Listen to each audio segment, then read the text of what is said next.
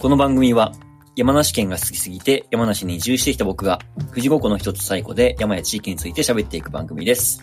えー、古民家宿ルートフィールドの林です。えー、今回も富士山自然遊びスパイシージャムのメッシーさんと二人で、えー、お送りしたいと思います。よろしくお願いします。よろしくお願いします。はい。じゃあ、メッシーさん、今日はですね、えっと全然あの準備ができないんですけども、えー日本人の精神性というタイトルで今やっておりますが、はい。もう、えー林さん。ち ょタイトル後でもしかしたら変えるかもしれないですけど、そうですね。はい。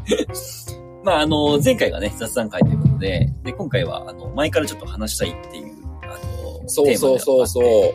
いつの回でしたっけね、あの回は。あのー3週、4週ぐらい前ですかね。そうですね。メッシーさんのツアー中に、お客さんから言われて、なんか日本人って多数文化ですよね、みたいな。そうです、そうですあ。れ、あどういう話でしたっけ、あれって。これはですね、そもそも青木ヶ原樹海のツアーをしてた時に、はい。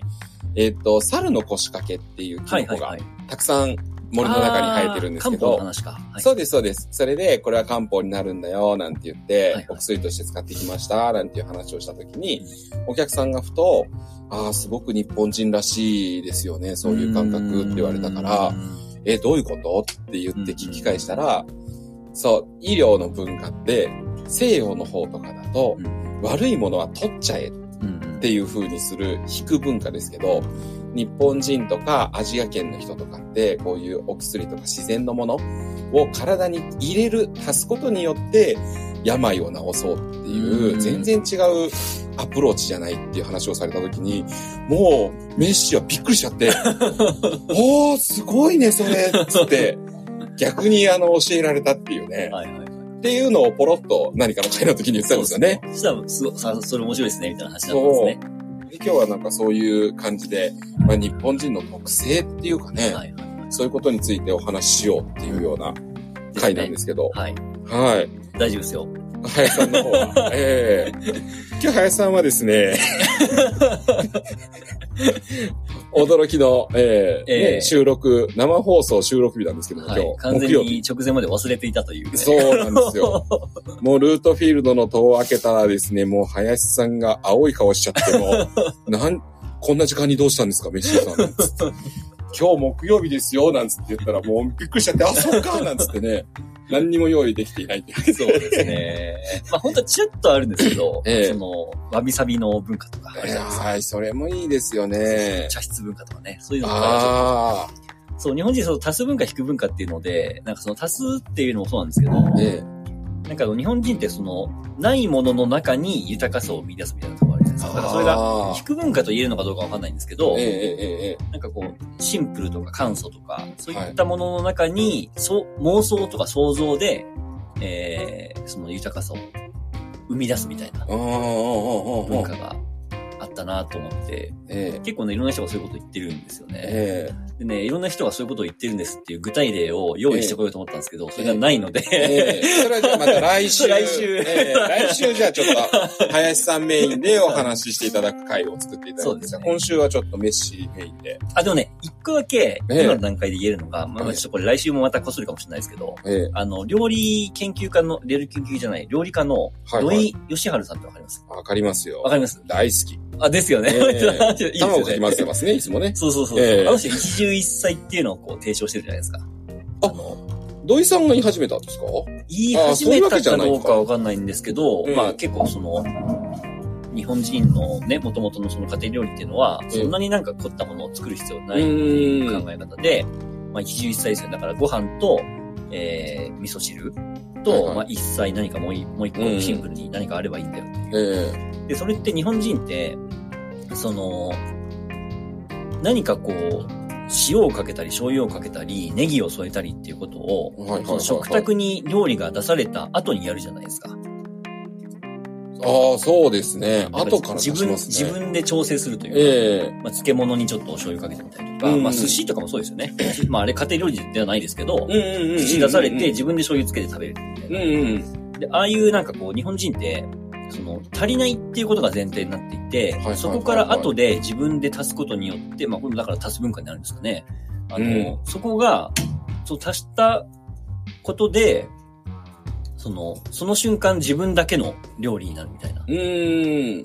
だから完成されてないものを出されて、自分で完成させるするクリエイティビティみたいなものがああるのが日本人。の素晴らしい食文化だよみたいなことを土井さんが言ってて。ええそう、その話をね、ちょっとねあ、本当ですか？うん そう、それをちょっとね、掘り下げたいなと思ってたんですよ。ああ、その話だとメッシーね、ちょっと今日の回で話せたらなーなんて思ってたやつが、そう、日本人の食って、はい。食の話になっていくんですね。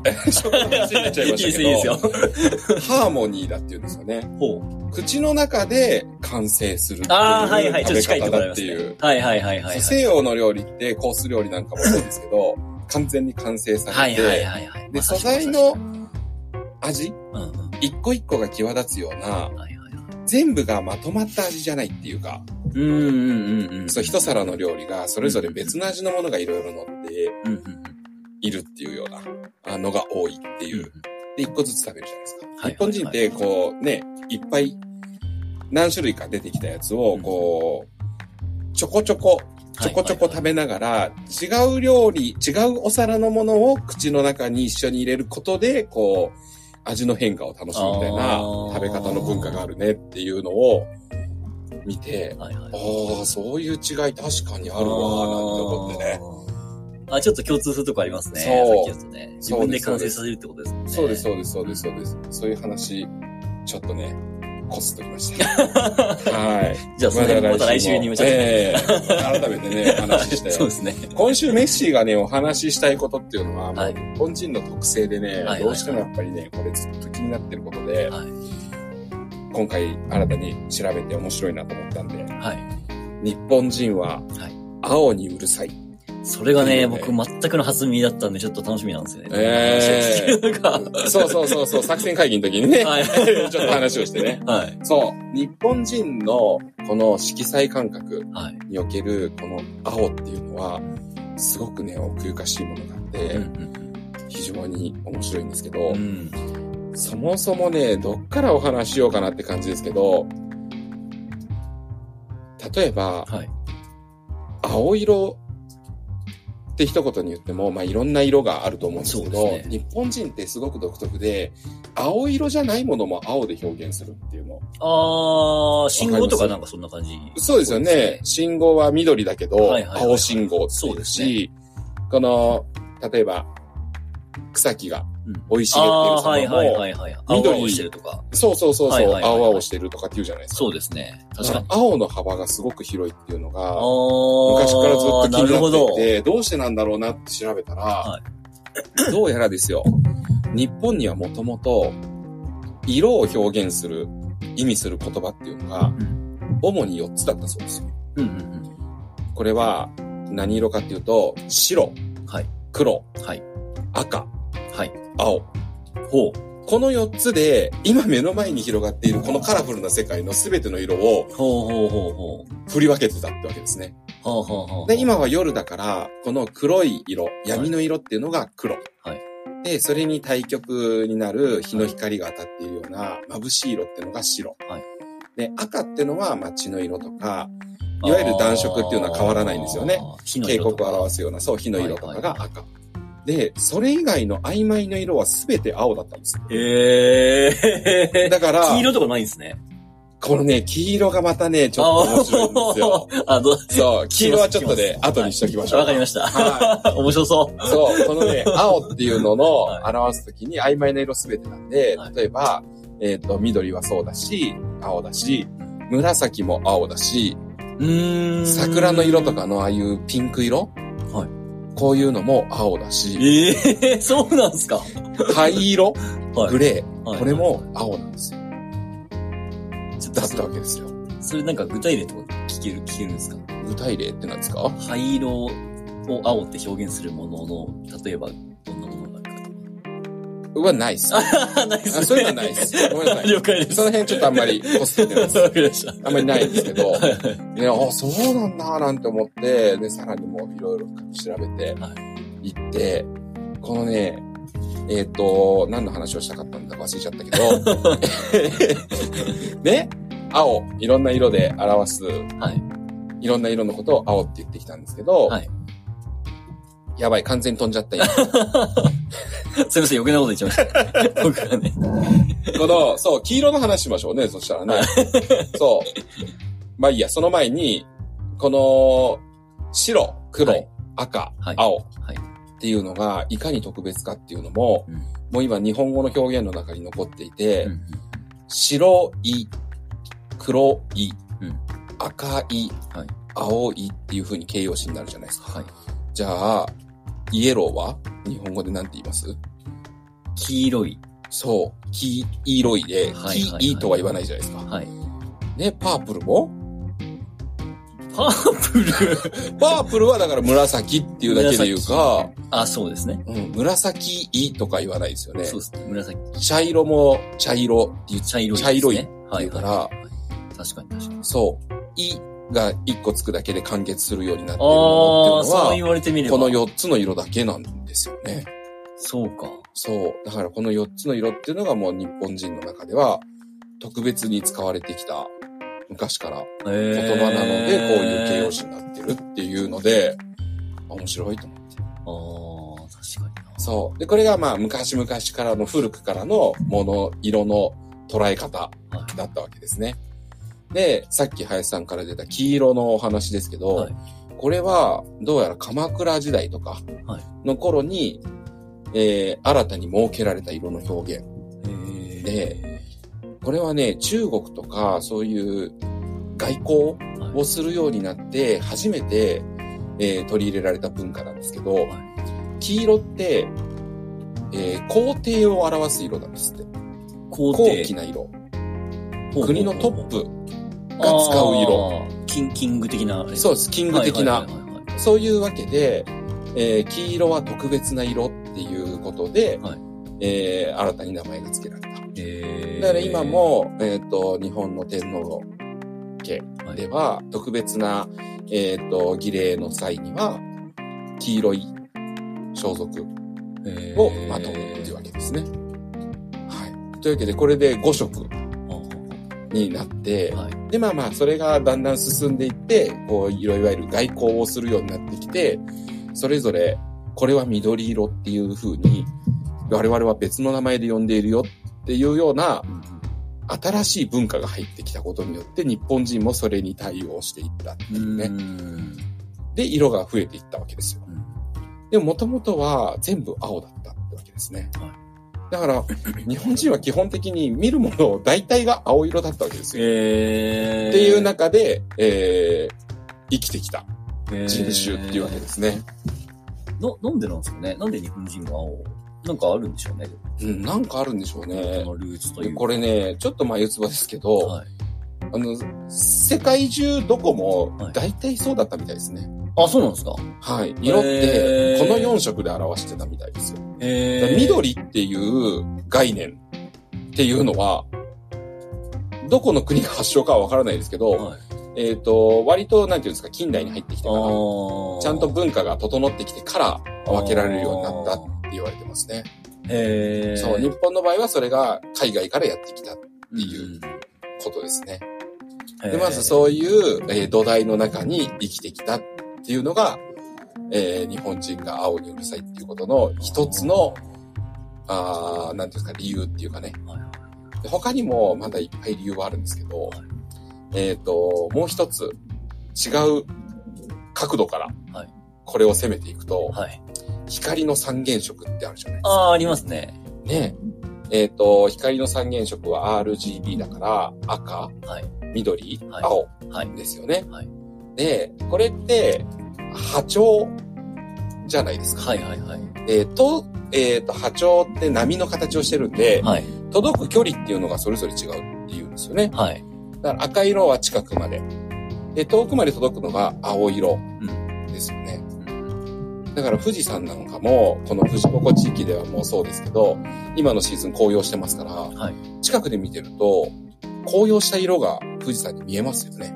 うんうんうんそう、黄色かったり、赤かったり、ちょっと茶色っぽく見えるんですけど、今のシーズンでも、例えば反対側の静岡県の方、伊豆の方とかから見ると、青く見えるはずですね。うーん。これ反射した光が遠くに行くほど青く見える。うん。で、日本って基本的にはこう、海とかもそうだし、えっ、と、山も多いので、山の上の方とかね、遠くまで見えるってわけですね。遠くを見れば見るほど、全部青なんですよ。うーん。緑色の山も青色になるので、うーん。青っていうものに特に囲まれて生きてきたところが。ああ、確かに高い山登った時に遠く見ると青っぽいイメージはありますね。そう、大抵青いんじゃないですかね。はいはい八ヶ岳なんかも山の中に入っちゃえば紅葉してたりしますけど、はい遠くから見た時には、北アルプス、南アルプス、はいはい。どれも、まあ上の方は白かったりしますけど、はいはい青に見えると思いますね。確かに確かに。そう。だからそういういろんな青うんの変化っていうのを見てきた。っていうのがまずまた一つ。うん。で、このね、もう一つっていうのがあるんですけど、これにメッシびっくりしちゃったわけ。もう一つ青にうるさい理由っていうのが、この日本の気候が関わってるんです。これ今、まあこっちはね、えー、最後は雨が降っておりますけども、まあ雨が多いっていうのもあるし、一番は湿度がすごく高いっていうのが、この日本っていう国の特徴ねですよね。うん。はいはいはい。で、この湿度が高いとですよ。要するに空気中に水分がいっぱいあって不純物がたくさんあるので、この遠くまで届く青色っていうのが滲んじゃうわけですね。うーん。するとどういうことが生まれるかっていうと、遠くの景色を見たときに青色にグラデーションがかかる。ああ、いうわけですよはいはいはいはいはい。そう。こういうわけで、その、ただ単色のずっと遠くまで、例えば海外の乾燥した地域だと、はい。原色の色がパキッと見えるんでうん、例えばイタリアとか、あイタリアじゃないのかな、ヨーロッパの方とか、家の壁が原色で、ああ、はいはいはいはい。見られてたりするじゃないですかありますね。ね、遠くからでもよく見えるので。うん。そう。日本じゃ見ないですよね、ああいう色ってね。確かに。そう、そういう、いつも滲んだ色を見てるんで、グラデーションのかかった青を見てる。う。そういうわけ、で、日本人って実は、青色に関しては、色を見分ける能力が非常に高いんですって。へえ。もともと哺乳類の目って、青色を認識する能力が低いって言われてるんですよ。だから、信号機の色は赤が警告で見やすい。はいで、青色にしない理由っていうのは緑の方が青よりも見やすいから。えー緑らしいんですけどああ、まあそう言ってみれば、そうそうそうそう。空とかと一体化してますもんね。そう、一体化しちゃうから、はいはいはいはい。見やすいってわけで緑色になってる。ああ、確かに確かに。で青だと見にくいってわけですね。はいはいはい。目に残りにくいんですよ、印象が。うーん。で、もともとそういう青色を認識する能力っていうのはに、えー全人類共通で苦手な分野。なんですけ、ど、この青色をグラデーションにしたときに、いくつも色の違い並べたりするじゃないですか。カラーチャートとかで。はいはそれをもっともっと細分化してたときに、日本人だけが見分けられる青色の変化っていうのがあるというわけですね。これらは全部そういう滲んだ色を常に見てきた。から、そういう微妙な変化にもよく気づける。っていうわけで、この3つですね。もともといろんな色を青色って表現していたから、うん。幅広い青を見ていた。で、もう一つ、まあ、青色の波長は遠くまで届くよってわけで、遠くの景色ばっかり見てるうん広い視野を持っていたので、こういう青色にもっと敏感になっていって、照準が合うようになって、はいはい。その青色はさらに湿度によって、すごい滲んでグラデーションがかかるので、うん。さらに変化を細分化して、いつも見てきたってはいいうわけで、すごく青色の変化に敏感なうん。一族であるというわけですね。いやー、ちょっとね、僕の中でちょっとね、繋がりそうなものがあって、ありましたか？はい。どうぞどうぞつなげてください。えっ、とね、なんかで、の記事読んだんですけど、うん自然界に完全な青って、確か存在しない中、とある、ある一つの鉱物だけしか持ってないみたいな話を聞いたことがあるんですよ。まあ、要は極端に自然界の中で青と、青っていうのが少ないみたいな話えで。えまあ、完全な青ですけどね。ー、完全な青ね。青はいはいはい、はい。っていう話が一個あって、完全な青が何色、どういう色なのか頭には思い浮かばない。はいはいはいはい。確かになんか植物なんかね、お花なんか見てても、野生下にいるものにはあんまり、ないですもんうね。ん、そういう色のものっていないですね。で、まあそんな話があるじゃないですか。えで、それと、まあ、ま、また別の話になるんですけど、なんかその、人間、まあまあ人間に限らずなんですけど、その視力を持ってる、まあ目に見えるものって、えはいはいはいはい。その自分に影響を与えるものしか見えてないっていう話ながあるんですよ。お要するにどういうことかっていうと、えっと、火は熱いから、まあ見えるじゃないですか。はいはいはいはい。でも、空気って見えないじゃないですか。おー。酸素はいはいはいはい。で、なんで見えないかっていうと、別に見えてもいいいいはずなのに、見えないのは、見える必要がないからっていうことらしいですね。なるほどね。はいはいはいはい。見えてもしょうがないというか。で、他のその目目に見えてるものって、その、例えば自分にその、ね、物理的に何かこう接触したりとか、はい。危害を加えるとか、まあ、危害だけじゃなくてもいいんですけど、うんまあ、物を食べるでも何でもいいんですけど、その自分に影響、自分っていうかその、我ら種生き物うん に我ら。影響を与えるものしか見えてなくて、まあ、赤外線とかもそうじゃないですか。うんそうですよね。出てるけど人間の目には見えてないっていううんうんうんうんそれは別に見える必要がないからっていう。見えてる動物もいますからね。そうそうそうそうそう。う多分見えてる動物にとってはそれが見える必要があるからってことですよね。そういうことですよね。あの、コウモリの超音波とかもそうかもしれなういですけど。で、その二つを僕の中で今ちょっとくっつきそうで、うん。要するにその青が自然界に少ないっていうのは、まあに人間の目から見て青っぽく見えてないものが、あ、青っぽく見えてるものが少ないっていうことですよね。うん青青が自然界にないっていうのは、つまり、うんうんうん青っていうのはまあ勝手に人間が作った色なんで、うん。うん。作ったというか、そういう認識してる色認識、差別化するためにつけた色ですからね。ですよね。はい。で、それと、その目に見えてないものは自分に影響を与えないっていうのがうん。結びつくと、うん。要するに青っていうのを認識する必要がないっていううん。ことになりますよね。うん。そうすると、何を言おうとしたんだっけな、今。今日はこれ魔法のようにかかってます。二人ともやばいですね。話しながら聞く。これ何をしようと思って。まとめながら話してるみたいな感じそうそうそう。まあでもさ、さっきの色については、やっぱ色には意味があるのうんで、うんうん。そう、赤色が警告とかね、危険を表す色っていうのはやっぱり血の色だからっていうのが有力な説じゃないですか。血が赤だから血が止まらないとやばいってわけで、赤色を見たくないっていうわけで、赤いものを見るとゾッとするから、うんうん信号は赤だし、車のテールランプ、ブレーキランプも赤だし、うんうんっていうことですよね。で、青が、はい。そう、自然界に青が少ない、はい花とか実とか、はいそういうのに青が少ない理由っていうのも、きっと、そのさっきの動物たちの目って青色を認識する能力がもうそもそも低いうん。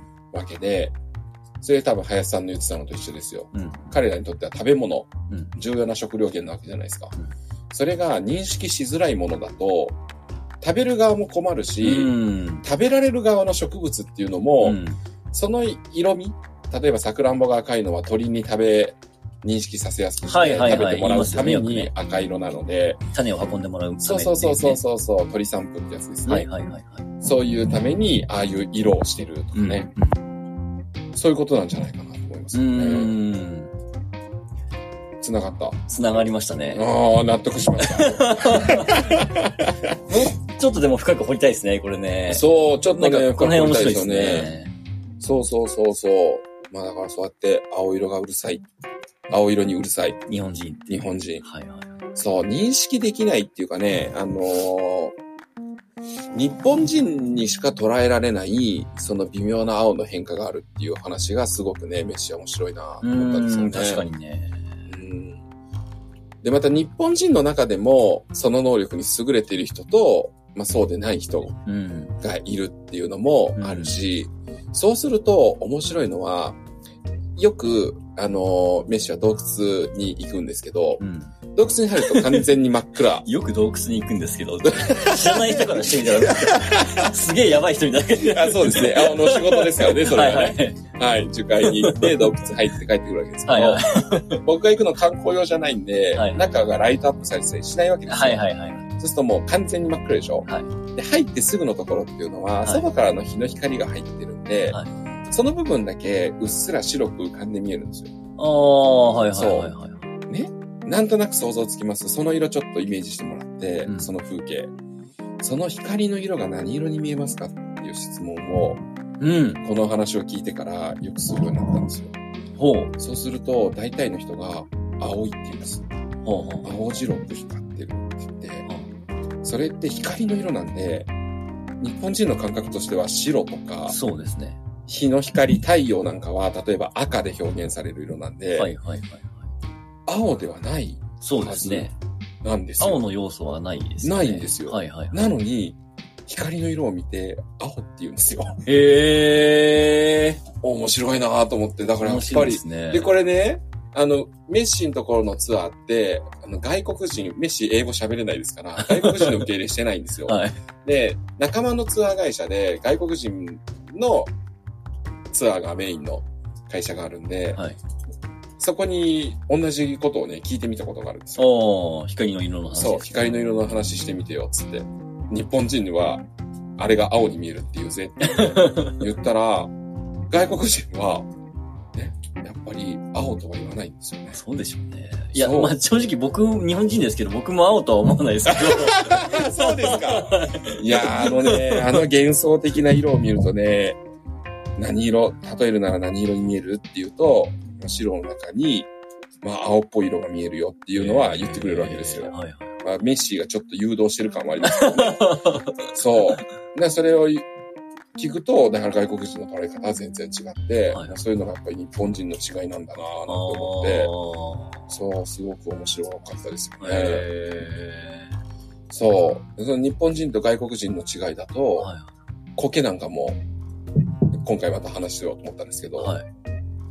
青木ヶ原樹海ってものすごい苔がそうですねた。くさん生えてて、はいそれが美しいっていうのもあるんですけど、外国人って、あんまり苔を見て、わあ、綺麗だねとか、すごいねって、苔をフューチャーすることあんまりない、あ、そうですかないんですよ。へーで、多分ね、青木ヶ原でツアーしてるときは、それを見たくて来てるっていう部分もあるので、感じ、感覚としてあるんだと思うんですけど、言う人もいると思うんですけど、あんまりね、苔に素晴らしいって苔をめでるみたいな文化はない。苔をめでる文化も日本人特有だっていうお話があるんですよ。そう。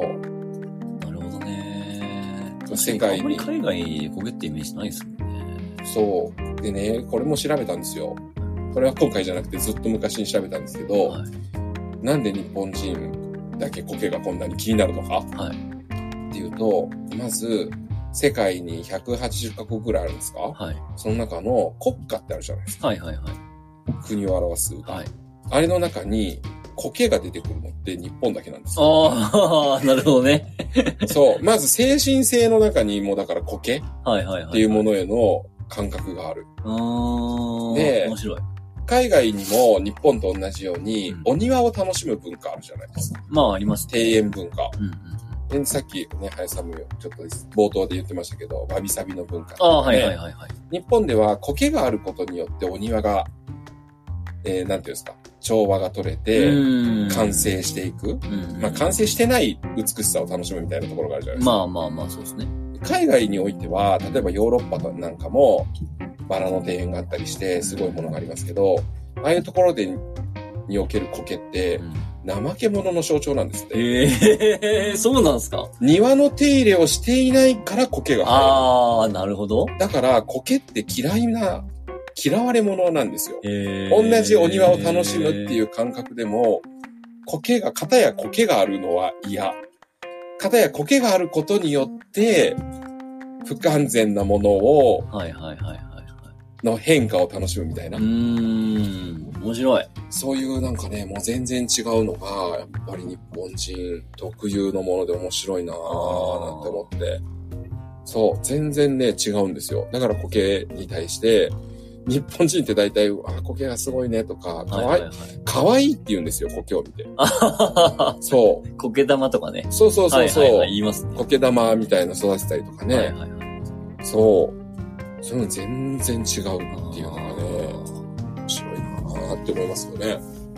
なんかね、ちょっと苔ではないんですけど、ええそのわびさびの話で言うと、えあの、千利休の話が僕がちょっと好きな話があってえ、、えあの、千利休っているじゃないですか。はいはいはいはい。ね、あのお茶の世界の、まあ、神様みたいな人ですけど、うんうんうんであの人のでお弟子さんが、千利休に、あの、このね、庭を吐いておけって言われて、はいはいはい。まあ掃き掃除ですよね。えで、綺麗に吐いたらしいんですよ。え。うん。で、それを、で、あ、じゃあ吐けましたっつって、で、千利休にみ、あの、利休に見てもらったら、はい。全然ダメっつって、やり直しって言われて、はいはいはい。で、もう一回吐いて、えで、ダメ、やり直しって言われて、もう一回吐いてっていうのを何回か繰り返して、え。えで、さすがにお弟子さんも、うんいやもうこれ以上綺麗って言いませんってえ。言ったらしいんですよ。はいはいはいそ。したら利休は、もうお前は茶の文化を全然分かってないっつって、その茶の精神。これで、そうで分かってないって言った後に、その枯葉をね、あの、ちょっと何枚かこうパラパラと。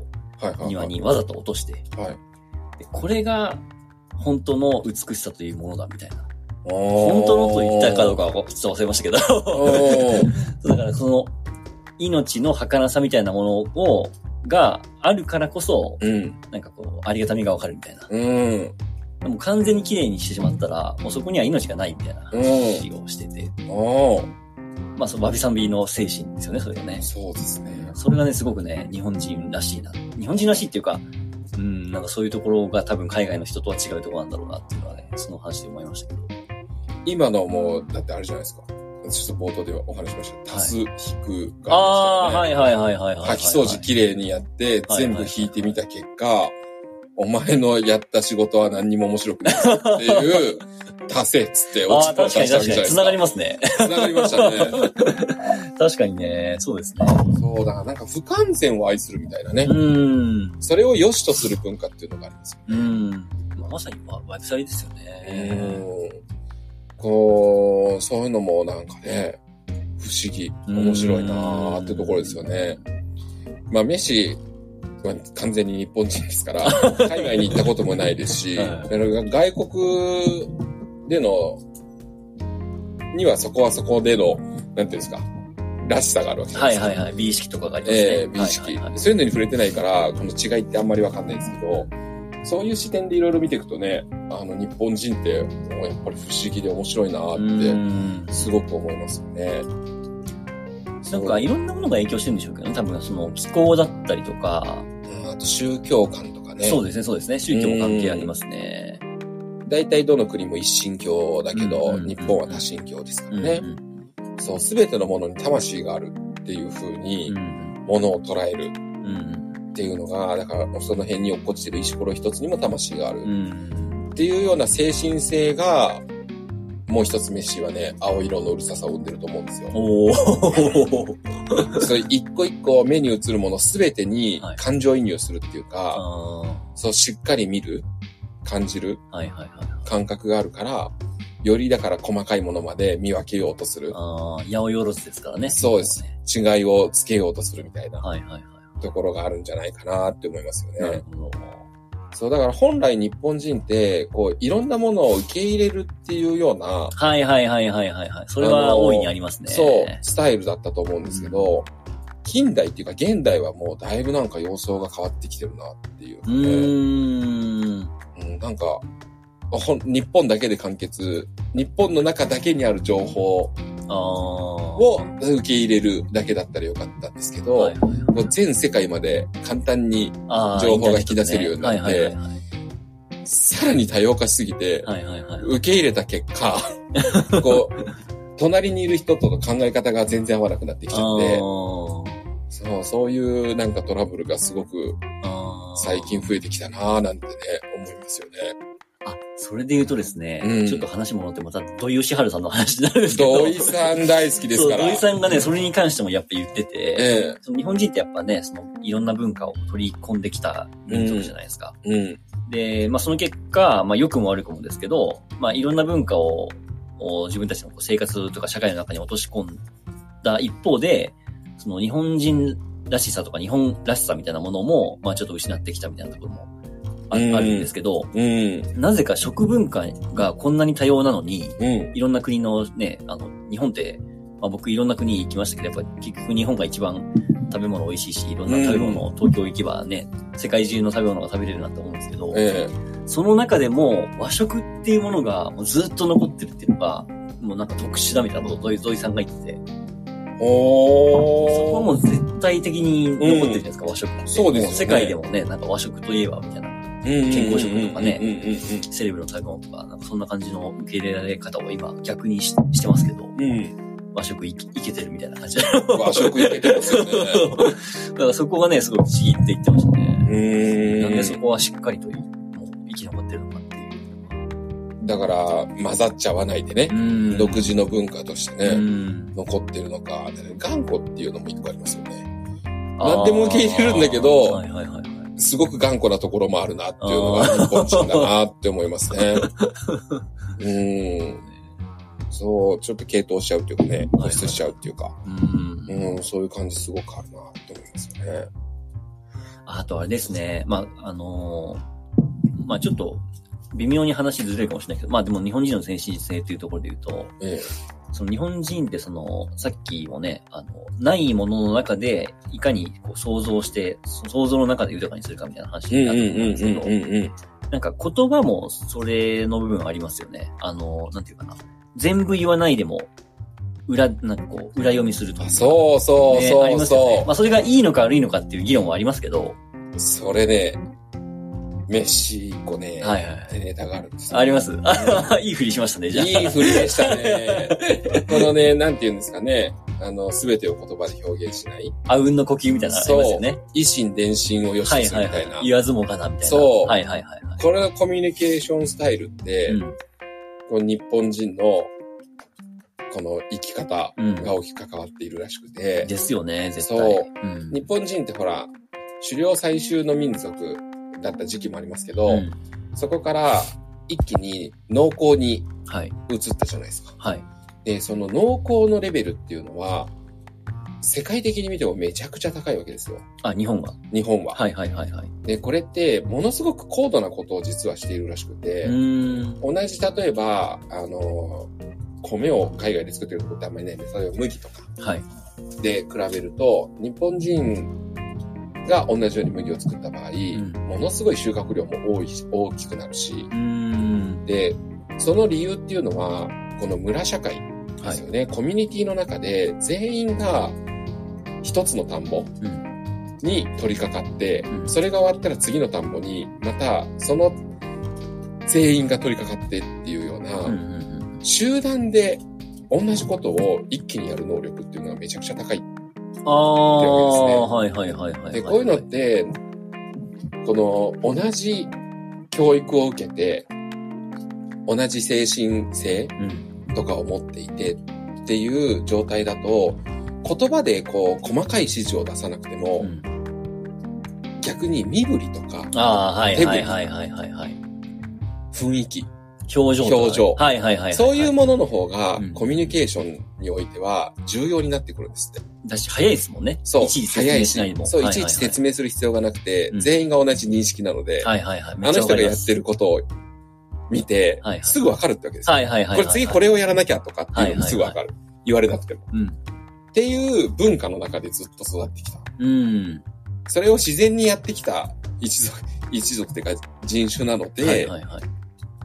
この農耕をやらせた時にも、うん。他とは、他の国のあ人たちとは段違いのレベルの高さを出してしまう。クオリティが。クオリティが。確かにな日本の食文化につながりますけど、やっぱすごいっすもんね。そう。だからそういう土台の中で生きてきたので、うん。それが今、この近代に入ってきてう、んすごくネックになってますよね。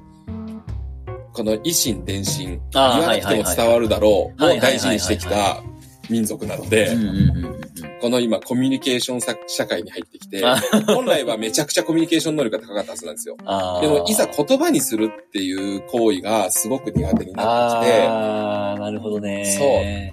で、しかも、この、何でも受け入れるんだけど、頑固な部分もあったりするから、海外の文化においては、ものすごい食わず嫌いだったり、好き嫌いもあるじゃないですか。だから、他の人種とか、外のものとはいコミュニケーションを取る。日本国内ではコミュニケーション取れるんだけど、うんそこ、ほ他と全然コミュニケーションが取れうない。ん。そう。それはつまり、表情とか、身振りや手振りの文化が全然違って、うん。同じ、えー、なんですか、共通認識の中で生きてきていない人たち、全然異文化だから、うん。それだけでは対応ができなくて、むむしろもっと直接的な言葉でのコミュニケーションの方が重要になるので、それが苦手だから、うん。今頑張って大変な思いをしてるってわけですよね。はいはいはい。だからあれなんでしょうね。多分コミュニケーション能力が低い、高いとかっていうよりは、コミュニケーションの手段が多分違うってことですよね。うんもともとね。手段が違うんですよね。うん。なるほどな。思うと、だから、やっぱりすごい顔色を伺うってことをメッシもするしな うん、確かにするわ、と思って。顔色を伺うっていう言葉もなんか面白いですよね。ああ、確かに確かに。顔の色ですよ。はい。で、しかも、伺うっていうのがね、見るとかじゃなくて、伺うってなんかちょっと奥ゆかしい感じで表現するっていうのが、ああ、日本人らしいうん言葉だなぁなんて思いますよね。なんかそれで言うと、あのーまあ、ボイシーってこうビジネス系の人がよく聞いてるんで、ビジネスっぽい話をちょっと挟むんですけど、ええあの、アメリカの企業がもうすごいじゃないですか。今もう世界を牛耳ってるじゃないですか。そうですよね。で、アメリカの企業の課題解決力って半端じゃないらしくて、でなんでか、なんでかはいっていうと、うんアメリカっていう国がそもそも新しい国でこういろんな人種が混ざってるじゃないですか。はいそうですね。ヨーロッパからの人もいるし、アジアからの人もいるし、ね、その白人も黒人もいるし、みたいな。アジア系もいるし。うんうんうんでそういう、もともとのそのバックグラウンドとか文化とか言語すら違う人たちが一つの会社に集まって、何かを一つの目標にを達成しようとか、課題を解決しようってなった場合に、ちゃんと説明したりとか、その、空気を読む、空気なんて読めないのが前提だから。ああ。そう空気を読めてるのが日本人ですね。そうそうそうそううんもうね、そうあの育ってきた環境も違うしうんうんうんうん、価値観も違うし、でできるわけないですよね。そうそうそう。ねだからしっかりその目標っていうものに対して、全員が共通の認識を持つために、そのコミュニケーションの能力だったりとか、うん。すごい議論もするわけですよね。そうそうそうそうそう、その、ひ人間とし、あなん、なんていうかな。だからその、人ありきじゃなくて、もうその、プロジェクトとか課題とか、そっちがうんもう一番大事みたいな。うん。そその人の立場とか、うん。人間の関係性とか、じゃなくて、うん。その問題の方に集中するから、その、そういう能力がアメリカの企業は高いんだみたいなうん。話を聞いたことがありますね。まあ、確かにそれはそうだよなと思って。そうですようね。ん。日本人はだって、問題に対して、解決する方法を出さないって場合があるじゃないですか。ありますねありますもね言えないみたいなね。ちゃあります。なんかそれはめっちゃありますよねでもなんか、そうなんですよね。でもそれってなんかすごい悪いことのように今言われてて、まあ実際悪い場合もあるんでしょうけど、うん。そこってなんか結構でも、重要な場合もあるじゃないですか。っていうのはその、課題を今すぐ解決できないんだけど、うんなんとなく、あの、みんなの中で共通認識として、これは課題だよねって抱えておくだけみたいなのが大事な時もあるなって最近思うんですよね、すごい。うん。なんか、でもそこを絶対、もう課題が目の前にあるんだったら解決しないとダメだろ、みたいなうん。のは多分今までの感じで、っていうかまあ今も多分そうだと思うんですけど、し、これからもそうだと思うんですけど、なんか、なんか、そういうのも、あれですよね。うーん、すごく欧米化してきてるっていううか、ーん、そうですね。会社側がそうじゃないとダメだみたいな、そうそう。なってきてるっていうのは、すごくアメリカナイズっていうかうね、ん。課題があったら解決しなきゃいけないみたいな。そうですね。でもなんかそう、そうですね。課題を解決すれば、まあ結果も出るし、数字も出るし、あの目目に見える結果としては出やすいんだけど、うん。だし課題をその解決しないで抱えてると何にも数字も動かないし、うん。あの、目に見える成果は出ないんだけど、でもなんかそのみんなで考え続けることが大事な場面もあるなっていうのを最近すごい思うんですよね。それはね、メッシもちょっと思いますよね。うんうん。伝えにいること、時はそういうの許されなかったな そうですよね。うん。いや、基本的には多分会社、株式会社っていうものの考え方自体がそうですもんね。そうですねやっぱ売り上げを伸ばさないといけないし。うん今自営業でこうやってフリーランスでやるようになって、課題の解決能力っていうのはもう、ほぼゼロですからね、私は。そうなんですかうん、課題が出ても、まあ、いっかってしちゃいますからね。基本的には別にもう、いいですよね。課題は課題のままそこにあって。それはいろんなものが、ね、自分以外の何かが解決してくれる時もあるし、はいはいはい。うん、自分で解決できない問題だなって思ったら、うんもう、そそこにあるだけの状態のまま、うん。特に解決しようというアクションをせず、と 時が来るのを待つみたいなところすごくメッシーはありますね。うん、日本人らしい 感じなんでしょうね。そういうところが。うん。うん。なんかだからね、答えを出さないっていうかね。うん。うん。いや、でもね、それもね、なんか一つの大事な選択肢の一つ、一つだと思いますね、最近はね。そうですよ。多様化してますから考え方。そうですね。一旦保留にしとくみたいなのは結構ね、なかなか許されないんですけどね。だから大きな会社とかだとね。そうですねうんうんもうルートフィールドの中にも一旦保留中なんじゃないかっていうような状態がいっぱい、いっぱいありますね。いっぱいありますね。えー、慌てふためく、あ林さんの横目に、ちらりと今、あの、室内を覗きましたけど、えいろんなものが今置いてろんなありますものからね。がいいで、なんとなくブロックごとに分かれていて、そうですね。えはいでもお客さんは去ってくるっていう、ー、そういう状況ですから、今。とりあえず明日は課題を解決しないといけないっていう。えーそうですね。辛いところですねそう。いうところですね。ええー、まあ一歩ずつ進んでいくしかないですよね。そうですね。はい。ちょっとだけ今、一つ、あの、付け加えていいですか？どうぞどうぞ。僕あの、ボイシーの、あのはいはいあと6分ですね。はい。田中恵子さんという人の、あの、チャンネルがすごい好きで、毎日聞いてる、毎日じゃない、あの人は配信1日おきかな。聞いてるんですけど、はいはいはいで、その人の、あの、放送ってすごい、あの、コメントしがいがあるというか、あうん。の、なんかこう、一つ疑問を与えてくれるようなことをちょちょっと残すんですね、いつも。それ、ボイシーで言ってました、言ってました。最最近紹介しました。うんはい。で、で、コメントすると、しっかりそれにもがっつり答えてくれるので、最近僕へー結構その田中さんの放送をほほぼ毎回コメントするんですけど、えで、この間、あのーコメントで質問して僕が、えはいはい。日本、日本人って空気が美味しいって言うじゃないですか。言う。森の中行った時とか山に登った時とか、あ、俺空どういうことなんだろうなって思ってるけど。そう、わ我々のみたいな仕事をしてると特にお客さんが言う、言いますよねしょっちゅう聞くじゃなういですか。ん。で、空気が美味しいっても、もちろんそのデリシャス的な意味で言ってるわけじゃないですよね。もう当然ですけど。そうですよね。舌で味を感じてるわけじゃなくて、うんなんとなくこう、雰囲気で、全体の雰囲気で言ってるじゃないですか。うん。でそういう表現って英語にあるんですかって質問したんですね。おー。まさに今朝の今日の放送で、その、に答えてくれてた田中恵子さんが、ええ。やっぱね、ないらしいんですよ。少少なくとも田中さんが知る限りではないらしいんですよ。ええ。同時通訳者の田中さんが言ってたんで、多分はい間違いないと思うんですけどはいはいだから多分その辺もね、日本のその文化とか、歴史とかになんかこう、なんか影響してんじゃないかなっていうのは、あって。つまり目に見えないものに、なんて言うんでしょうね。うん精神心を向けているっていうか。そうそうそう、豊かさを感じるみたいな。うん。意味を持たせてるっていうか。そうそうそうそうそうまさにそういう言葉ですね。空気が美味しいって。そこはちょっとね、興味深いから、もうちょっといや、すごく面白いい。ですね、それ掘り下げは。てみようかなと思ってるところなんですけど。そう、いつもね、メッシも、だから、すごい、お客さんが言うじゃないですか。はいはいはい、言いますよね。よくね。よく来るじゃないですか。はいやっぱ空気が綺麗だわ、美味しいわ、はいはいはい。マイナスイオン。はい。マイナスイオンは結構最近の概念ですけどね。うん空気が美味しいって、どういうことなんだろうなって、よく思ってたんですよね。うん。僕ら住んでますけど、みたいな。そうそうそうそうそうそう。ね、メッシにとっては日常で、うん、なんかそ別に今ここにいても青木ヶ原ではないですけど、はい、いても空気は変わらない 感もあるんですけど、はいはいはい。もう排ガスが少ないっていうわけでもない国道すぐそこだしなとか、なんかそういうリアルなことを考えてしまうんですけど、やっぱこうなんかいろんな全てを含めてこの今ハッピーな気持ちとか、うん。なんかいろんなものを言葉の裏にうん。潜ませてるっていうのが。やっぱりこの直接的な言語で表す文化じゃないっていうところですよね。いろんな意味合いがありすぎるっていうね。裏を読む空気を読む文化だから、うん。そねそれが普通に通じるってことですよね、うん日本人の間では。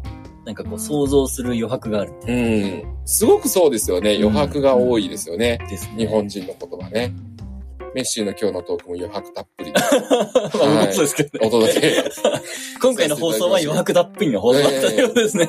で、回収会が来週になるって感じですよね。はい。回収会のつもりで来週やりますけど、ええまあ余白もいいんじゃないかっていう結論で結局なんか収まりそうな感じはしますけど、ほら、課題はそのままにしておいてもいいんじゃないかろうですからね。はい保留にしてもいいんじゃないかな。なので来週も、ええまあ余白は残ると思いますけども、とりあえずね、あの、その日本人の多文化、非文化的なところは来週も引き続き、そうですね。ちょっと僕がもう少し勉強して、掘り下げていきたいと思います。メッシーは今日、あの、一通りあのネタは放出してしまったあ、ので本当で、すか？えーもうちょこっといろいろ考えてね、こういうのも面白いかもな、なんていうことをご用意してお話しようと思います。僕あの、本当はですね、あの、原健也さんっていうデザイナーの人知ってます？知らないから調べとこう。原健也さん。無。印良品のアートディレクションやってる人はいはいはいはい。その人のね、話がめちゃくちゃ、その、その日本人のその精神性みたいなのが面白いんですよ。えー。それをね、ちょっとね、来週は。あ、そうですね。はいやいや、楽しみですね、来週も。来週木曜日ですからね。木曜日ですね。はい。はい。僕の、えー、21時30分からですね。そうですね21時30分はい。それぜひやりたいと思います。はい。朝連絡します。ありがとうございます。はい、そういうわけで、はい。えーというわけで、えー、ボイシーでお話しした内容やサイクルについての質問などはコメント欄か SNS の DM で随時お待ちしております。このラジオが面白いと思っていただけたら、いいねと SNS でのシェアもぜひよろしくお願いします。それではまた明日お会いし、えー、来週お会いしましょう。さよなら。さよなら